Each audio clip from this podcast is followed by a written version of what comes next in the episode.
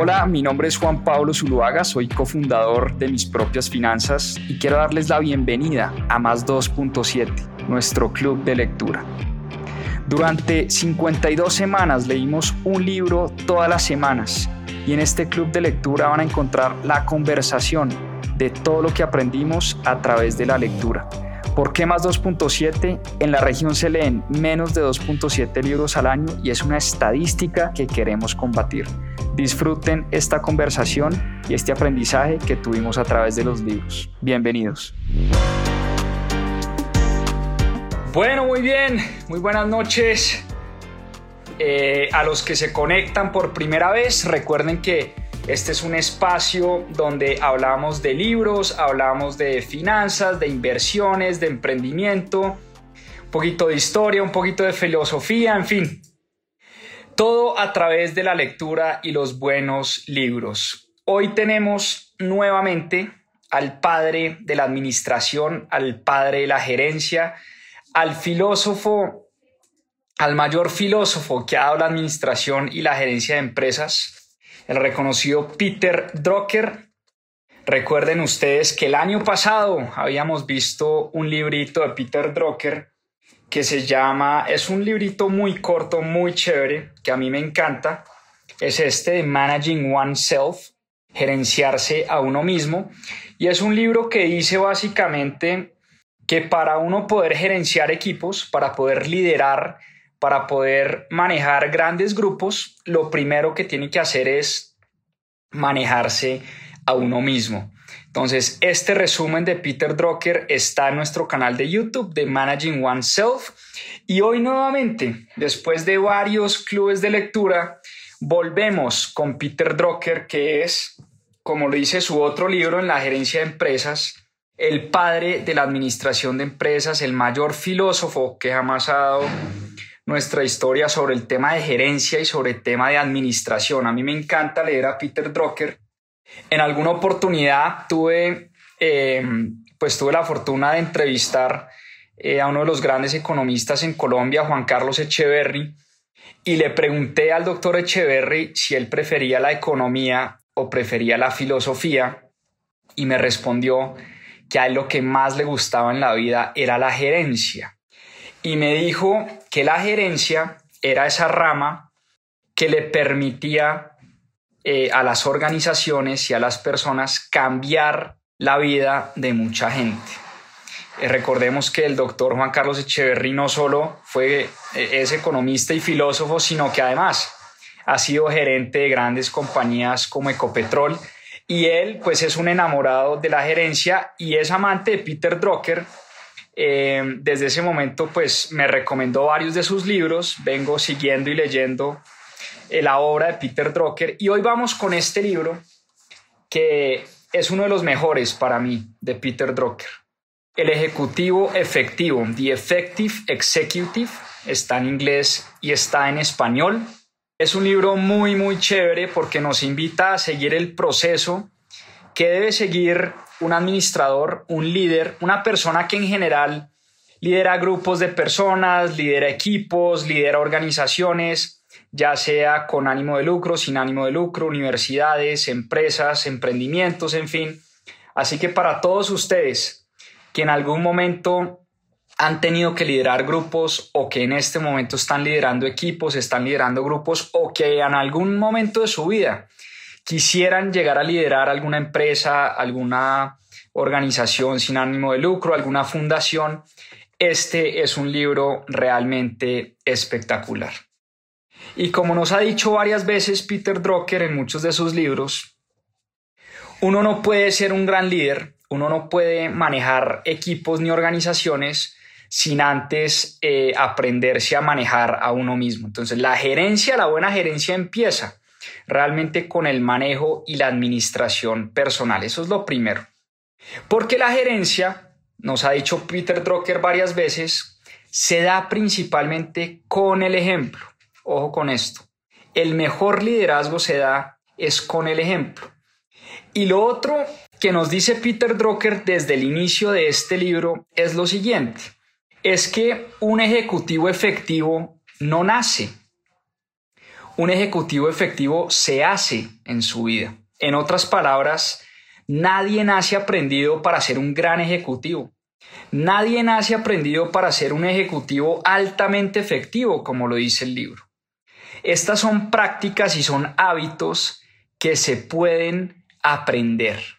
Con mucha práctica, con mucha disciplina, como cualquier otro hábito, ser un ejecutivo efectivo se puede aprender en la vida.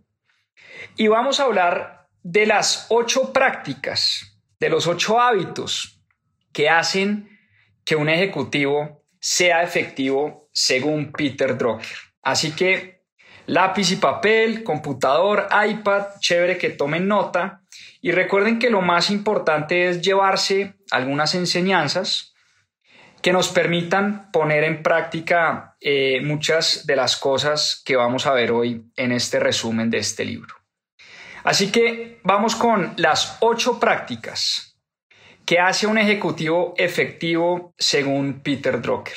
Aquí yo las tengo subrayadas y anotadas y yo siempre tomo mis notas para este club de lectura. Entonces vamos con la práctica número uno. La práctica número uno empieza con una pregunta esencial y es ¿qué debo hacer? Un ejecutivo efectivo se pregunta ¿Qué debe hacer para que su organización saque sus proyectos adelante? ¿Qué tengo que hacer? Empieza con una pregunta esencial. Ese es el paso número uno, la respuesta a esa pregunta. ¿Qué es lo que tengo que hacer hoy para hacer de mi compañía una compañía altamente efectiva, una compañía que cumpla las metas? Y Peter Drucker da un ejemplo de Jack Welch. Recordemos que Jack Welch fue el famoso CEO de General Electric, uno de los gerentes y uno de los ejecutivos más famosos de nuestra historia. Y Jack Welch, cuando tomó la dirigencia de General Electric, lo primero que se preguntó es cómo hacía para acabar los negocios dentro de General Electric que no pudieran ser líderes en su industria. General Electric tenía muchas líneas de negocio, en algunas líneas lideraba, en otras no. En otras GE era segundón, era, era tercero, era cuarto, era quinto en su industria. Lo primero que hizo Jack Welch fue preguntarse, ¿qué tengo que hacer yo para acabar y eliminar todos los negocios dentro de General Electric que no pueden ser líderes en su industria? Ese es un ejemplo perfecto de un ejecutivo que se pregunta qué debe hacer para sacar su compañía adelante. El segundo paso, la segunda práctica importantísima del ejecutivo efectivo es qué es lo correcto para la empresa. ¿Qué es lo que la empresa tiene que hacer y qué es lo correcto, qué es lo que le sirve realmente a la empresa, en este caso entiendas empresa como organización con ánimo de lucro, pero también Entiéndase una empresa como una organización, organización de cualquier tipo, una universidad, un grupo de trabajo, una organización sin ánimo de lucro, una empresa, un emprendimiento. Entonces, lo segundo que debe hacer un ejecutivo efectivo es preguntarse qué es lo correcto para la empresa. Esas dos primeras prácticas le dan al ejecutivo efectivo el conocimiento necesario. Esas dos, esas dos primeras preguntas le enseñan al ejecutivo qué es lo que tiene que hacer y qué es lo correcto para la empresa. Una vez se responde esas dos preguntas, los ejecutivos desarrollan planes de acción. Ese es el paso número tres o la práctica número tres. La práctica número tres es desarrollar un plan muy concreto de acción. Una vez yo tengo claro, tengo esa claridad cuál es mi norte, hacia dónde quiero ir, qué es lo que tengo que hacer y qué le conviene a la empresa, el paso número tres es desarrollar un plan de acción. Clave para un ejecutivo efectivo, desarrollar planes de acción concretos, detallados y rigurosos. Y les pongo un ejemplo. Napoleón Bonaparte siempre, siempre planeaba sus batallas y alguna vez dijo que ninguna de sus batallas exitosas había seguido su plan. Pero no por eso, óiganme bien, no porque el plan no sale como uno quiere que salga, no por eso es una excusa para no hacer un plan. De hecho, Napoleón Bonaparte era la persona que más planeaba sus batallas.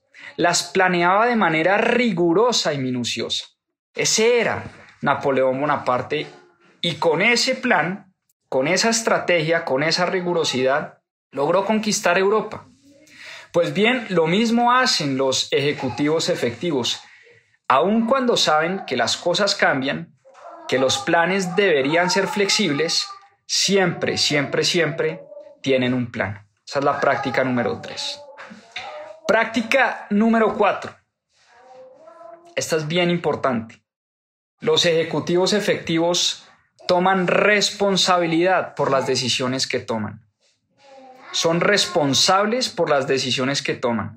Una vez definen su norte, entienden qué es lo correcto para la empresa, desarrollan planes de acción, empiezan a tomar decisiones.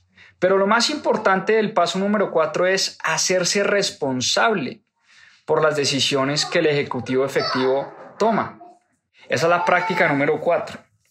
Vamos a la práctica número 5, que tiene mucho que ver con la número 4, y es que los ejecutivos efectivos, además de tomar responsabilidad por sus decisiones, son los responsables de comunicarle, ojo con esto, a la organización las decisiones importantes. De nada sirve que un ejecutivo efectivo diseñe un plan sepa exactamente para dónde quiere llevar la organización, pero no le comunique eso a su equipo. Sea un pésimo comunicador. Por eso gran parte del trabajo de un ejecutivo efectivo es la comunicación. Peter Drucker una y otra vez menciona en el libro la importancia de saber comunicar, de comunicarle a toda la organización o por lo menos a las personas que van a ser afectadas por las decisiones que toma, esa comunicación es supremamente clave. Cita muchas veces al famoso Andrew Carnegie. ¿Recuerdan ustedes el libro que vimos de Andrew Carnegie? Em, y cita a varios empresarios y a varios gerentes que han sido expertos de la comunicación. Así que, paso número 5, después de tomar decisiones, comunicarle a la organización esas decisiones. La práctica número 6. La práctica número 6 de las organizaciones, perdón, de los ejecutivos efectivos es que los ejecutivos efectivos se enfocan en las oportunidades en vez de los problemas. Esa es la número 6. Siempre un ejecutivo efectivo está viendo las oportunidades en vez de enfocarse en los problemas. Importantísimo ese tema. Vamos a la número 7. Esta sí que me parece muy al lugar. Eh, y recuerden que, fíjense que uno se da cuenta la importancia que tiene un autor cuando el autor logra trascender en el tiempo. Este libro fue escrito, creo que en el año 60 y pico, si no estoy mal, escribió este libro Peter Drucker. Y aún hoy Fíjense que Peter Drucker, la práctica número 7, Peter Drucker habla de las reuniones productivas. Importantísimo que un ejecutivo efectivo tenga reuniones productivas. Saque lo mejor de cada reunión.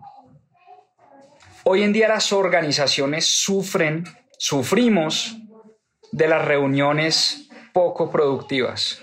Nos la pasamos en reuniones en Zoom nos la pasamos en reuniones largas, sin objetivos, donde todo el mundo participa, donde no tenemos un objetivo claro al final de la reunión, donde al final de la reunión quedamos en las mismas y no sacamos unas tareas concretas. No la pasamos de reunión en reunión. Piensen por un segundo en la agenda que ustedes tienen para la próxima semana. Piensen cuántas reuniones van a tener de lunes a viernes esta semana. Y piensen también por un segundo cuáles reuniones pueden cancelar desde ya, qué reuniones pueden hacer más efectivas y cómo llegar más preparados a las reuniones para que esas reuniones sean 100% productivas. Perdemos mucho tiempo en reuniones. Peter Drucker desde ya, desde esa época, desde el año 67, nos está diciendo, ojo con las reuniones improductivas. Ese es el paso número 7 o la práctica número 7. Los ejecutivos efectivos tienen reuniones productivas. Y por último, una práctica importantísima de los ejecutivos efectivos es que los ejecutivos efectivos, dice Peter Drucker, hablan de nosotros en vez de yo. ¿Y a qué se refiere Peter Drucker con esto? El ejecutivo efectivo siempre le atribuye el éxito de las organizaciones a su equipo, no a la persona. Hay muchos líderes o muchas personas que intentan liderar equipos que siempre se están atribuyendo los éxitos. Y eso siempre, siempre le pega durísimo a la moral del equipo. Peter Drucker dice, ¿qué hace un ejecutivo efectivo? Siempre está hablando de nosotros. Si hay un éxito, es un éxito del equipo. Y si hay un error, es un error del equipo, no es un error de la persona. Ojo con esto. Siempre, siempre, siempre hablar de nosotros en vez de hablar de yo. Entonces ahí tienen ustedes las ocho prácticas del ejecutivo efectivo. Y como les decía, las dos primeras prácticas le dan el conocimiento necesario al ejecutivo porque recuerden que las dos primeras prácticas, se las repito, es qué debo hacer y qué es lo correcto para la empresa. Las dos primeras prácticas me, me definen el norte, me dicen hacia dónde tengo que ir yo. Las siguientes cuatro prácticas son las que convierten ese conocimiento y ese norte y esa visión en acciones y en planes de acción concretos, que es desarrollar planes de acción, la número tres, tomar responsabilidad de esas acciones, la número cuatro, comunicar muy bien esas decisiones, que es la número cinco, y enfocarse en las oportunidades y no en los problemas, que es la número seis. Y finalmente, las últimas dos, que son la 7, tener reuniones productivas, y la 8, hablar de nosotros en vez de yo, esas últimas dos acciones, esas últimas dos prácticas, hacen que la organización entera se sienta responsable por los resultados. Que haya, como dicen los gringos, accountability en el equipo. Accountability es una palabra supremamente difícil de traducir, pero en otras palabras es una especie de responsabilidad conjunta. Hace que el, equipo se sienta dueño de esas metas, hace que el equipo se sienta empoderado para sacar lo que se ha puesto, eh, las metas que se ha puesto la organización. Y como les decía, el, el líder y el ejecutivo efectivo tiene que tomar responsabilidad por las decisiones que él toma. El ejecutivo efectivo, siempre que toma una decisión, debe hacer que la organización se entere de esa decisión que está tomando.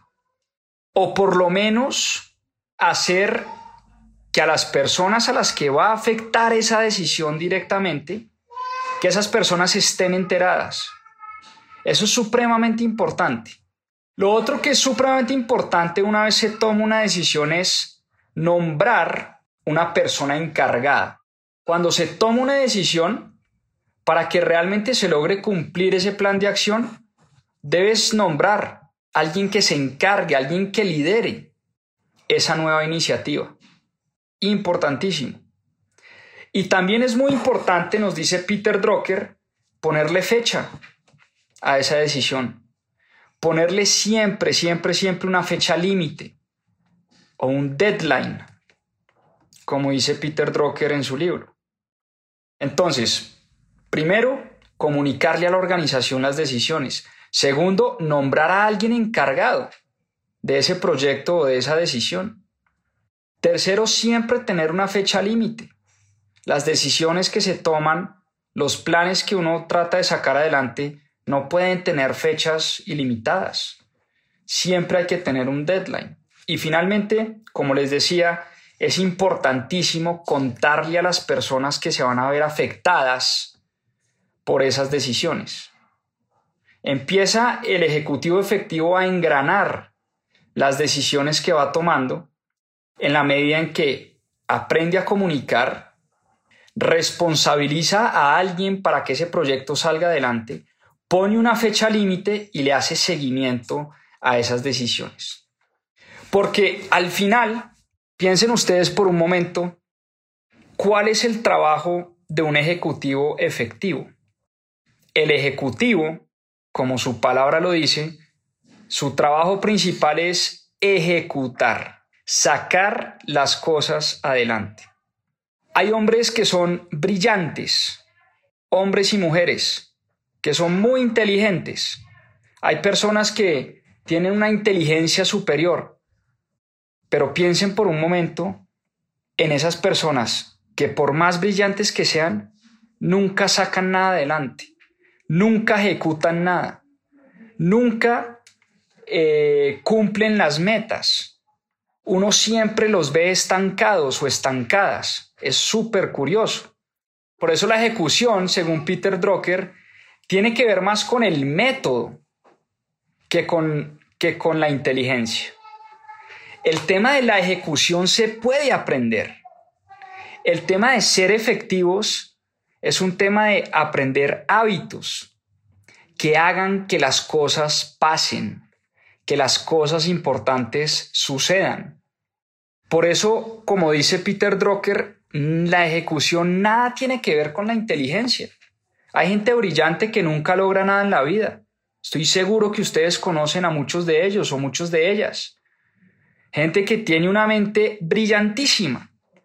Personas que son inteligentísimas, pero nunca hacen nada, nunca eh, proponen nada, nunca sacan planes adelante y por eso el tema de la gerencia, de la efectividad, del management, tiene más que ver con el método y con los hábitos que con la inteligencia. Y vamos a hablar de las cinco prácticas, de las cinco prácticas, para que tomen nota, que hacen que una persona sea altamente efectiva o que un ejecutivo sea altamente efectivo. Práctica número uno. Tomen nota. Una persona altamente efectiva sabe exactamente en qué se gasta su tiempo. Una persona efectiva sabe en qué se le está yendo el tiempo. Y de hecho, Peter Drucker nos invita a hacer un ejercicio y es que hagamos un inventario de nuestro tiempo. ¿En qué nos estamos gastando el tiempo? Piensen por un momento en qué se van a gastar su tiempo esta semana. Piensen por un momento de lunes a viernes, esta semana que empieza, en qué van a gastar el tiempo. Piensen qué van a hacer en la mañana, qué van a hacer en la tarde, qué van a hacer apenas se levantan, qué van a hacer en las noches, qué van a hacer durante las horas laborales. Es un ejercicio bien chévere que Peter Drucker nos está invitando a hacer. Y piensen también de esas actividades, cuáles pueden empezar a delegar, cuáles pueden empezar a eliminar y cuáles son realmente importantes. Y piensen también por un momento, si ustedes son líderes y están liderando equipo, piensen también en todo el tiempo, no solo que pierden ustedes, sino que le hacen perder a los demás. Eso es importantísimo también. El tiempo es el activo más valioso de todos, porque el tiempo se recupera. Perdón, el tiempo no se recupera. Las otras cosas de la vida se pueden recuperar. Uno puede recuperar el dinero, uno puede recuperar la salud, uno puede recuperar muchas cosas en la vida. Lo único que no puedes recuperar en tu vida es el tiempo. Por eso es importantísimo saber en qué estamos gastando nuestro tiempo. Es la invitación que nos, que nos hace Peter Drucker. Práctica número dos del ejecutivo efectivo, para que tomen nota. Esta me encanta. El ejecutivo efectivo se enfoca 100% en la contribución. Miren qué bonito. contribuirle al mundo. Se, esfuerzan en producir resultados que afecten positivamente la vida de las organizaciones y la vida de las personas. No en trabajar más. Producir resultados y no trabajar más. Son dos cosas muy distintas. Y cuando el foco de uno, cuando el foco de un ejecutivo efectivo está en la contribución, en darle más a los demás, en darle más a mi familia, en darle más a mi equipo de trabajo, en darle más a mi compañía, en darle más al mundo en general, yo tengo un propósito elevado. Yo entiendo muy bien para qué existe mi organización, entiendo muy bien qué tipo de trabajo tengo que hacer dentro de mi organización para contribuir de manera importante. Y cuando te enfocas en la contribución, mejoras tu comunicación. Piensen por un segundo que cuando uno está enfocado en entregarle más a sus clientes, entregarle más a su familia, entregarle más a la gente en general, es mucho más fácil comunicar lo que uno quiere hacer. Es mucho más fácil empoderar al equipo de trabajo. Uno mejora además también en desarrollo personal, porque cuando mi foco es contribuirle a la demás gente, yo quiero estar creciendo todos los días. Yo quiero estar mejorando todos los días. Y no solo eso, en la medida en que yo mejoro, las personas de mi equipo les estoy haciendo una invitación indirecta a que también se desarrollen, a que también mejoren, a que también eleven su nivel de conocimiento. De alguna manera, cuando tenemos propósito y cuando nuestro foco está en la contribución, es mucho más fácil desarrollarse a uno y mucho más fácil desarrollar los equipos, desarrollar las demás personas dentro del equipo. Entonces, la práctica número dos, importantísima, enfocarse en la contribución que hacemos a los demás. ¿Listo? Práctica número tres. Esta también me gusta bastante. Los ejecutivos efectivos construyen sobre sus fortalezas. Fíjense qué importante eso. A veces uno quiere sabérselas todas, pero el ejecutivo altamente efectivo se enfoca en sus fortalezas y trata de seguir mejorando eso para lo que es bueno. A Peter Drucker le parece mucho mejor que uno, en vez de tratar de mejorar en lo que uno es regular tirando a malo, no, al revés, gasta tu tiempo construyendo sobre tus fortalezas. Esa es la práctica número tres, construir sobre las fortalezas del ejecutivo efectivo. La práctica número cuatro del ejecutivo efectivo, esta es la que más me cuesta, les confieso. Creo que esta, esta es en la que más trabajo, la más difícil para mí. Yo tengo eh, una coach con la que trabajo todas las semanas y es una de las cosas en las que estamos trabajando semanalmente y es que el ejecutivo efectivo se concentra en pocas cosas, es enfocado, tiene determinación y le dice que no, ojo con esto, por eso les digo que esta me cuesta muchísimo y es en la que más trabajo. El ejecutivo efectivo le dice que no al 80 o 90% de las cosas. Tiene foco, sabe exactamente qué es lo que quiere hace pocas cosas, pero las pocas cosas que hace son muy importantes, son fundamentales. Esta sí que me cuesta. Yo tiendo a ser disperso, tiendo a enfocarme en muchas cosas a la vez, tiendo a tirar proyectos todo el tiempo eh, y eso, eso me quita foco, me quita energía, eh, me dispersa la cabeza y me toca trabajar muy duro en esta práctica número 4 del ejecutivo efectivo, porque me la paso disparando ideas, me la paso disparando proyectos, me la paso eh, tratando de crear cosas nuevas y eso al final está jugando en mi contra. Por lo menos creo que el paso número uno, pues es aceptar que tengo esa falencia, ¿no? Eh, y por eso esta me gusta mucho y es en la que más estoy trabajando y es concentrarse en pocas cosas tener determinación para decirle que no al 80% o al 90% de los proyectos que se te presentan y hacer poquitas cosas, pero que esas pocas cosas que hacemos sean muy importantes, sean de gran impacto. Práctica número 4. Y la número 5, la número 5 se parece a la 4 y es que el ejecutivo efectivo toma decisiones efectivas. Toma pocas decisiones, pero las decisiones que toma son fundamentales para mover la organización hacia donde él o ella quiere que vaya la organización, para mover la organización hacia esa visión que se ha puesto la organización. Así que el ejecutivo efectivo toma pocas decisiones, decisiones claves, decisiones efectivas. Y esas son las cinco prácticas, según Peter Drucker, del ejecutivo efectivo. Y aquí lo fascinante es saber que Peter Drucker durante toda su vida tuvo la oportunidad de reunirse con miles de ejecutivos. Y él dice que conoció en su vida ejecutivos penosos, extrovertidos, altos, gordos, flacos, inteligentes, brutos, de todo tipo de personas. O sea, él dice que no hay un tipo de persona que haya nacido para ser un ejecutivo efectivo.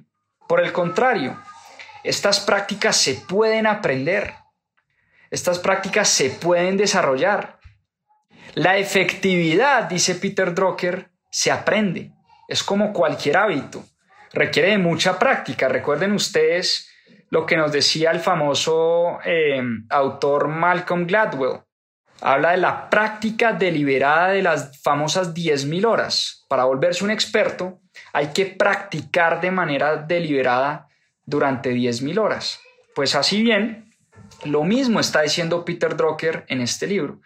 Todas estas prácticas se pueden aprender, pero obviamente requieren de consistencia, requieren de resiliencia, requieren de muchísima repetición. Entonces les repito, las cinco prácticas. La primera, el ejecutivo efectivo sabe exactamente en qué gasta su tiempo. La dos, se enfoca en la contribución, en ayudar a los demás, en ayudar a los demás, en ayudar a su familia, en ayudar a su organización, en ayudar a su empresa, en ayudar a su emprendimiento. La número tres, construye sobre sus fortalezas. La número cuatro, se concentra en pocas cosas, tiene determinación para decirle que no a la mayoría de las cosas. Y la número cinco, toma decisiones efectivas. Toma pocas decisiones, pero son decisiones fundamentales.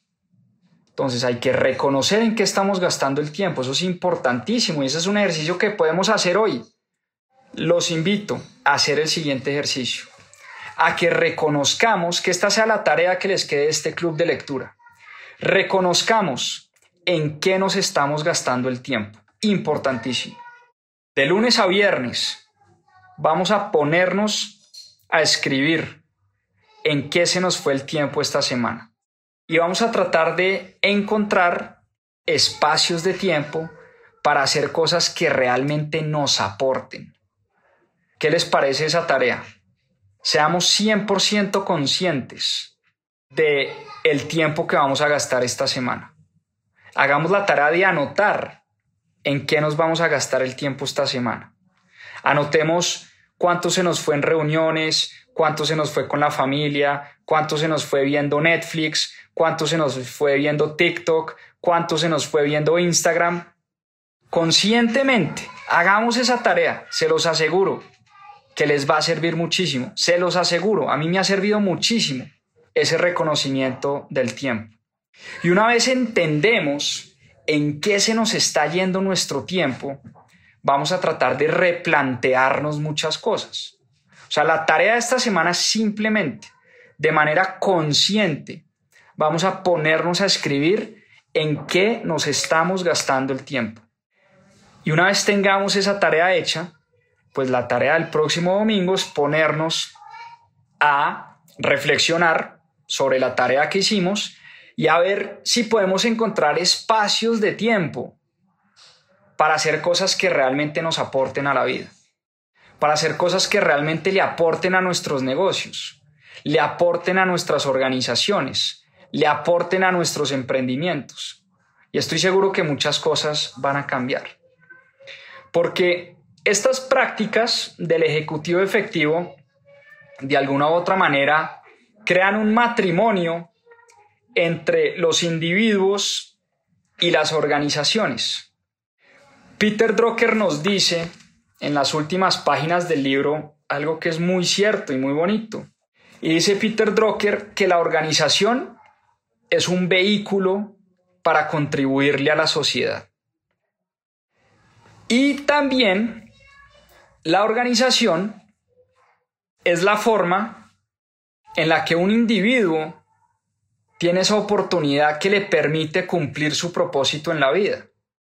Entonces hay un matrimonio entre las organizaciones y los individuos. La organización es un vehículo para contribuirle a la sociedad.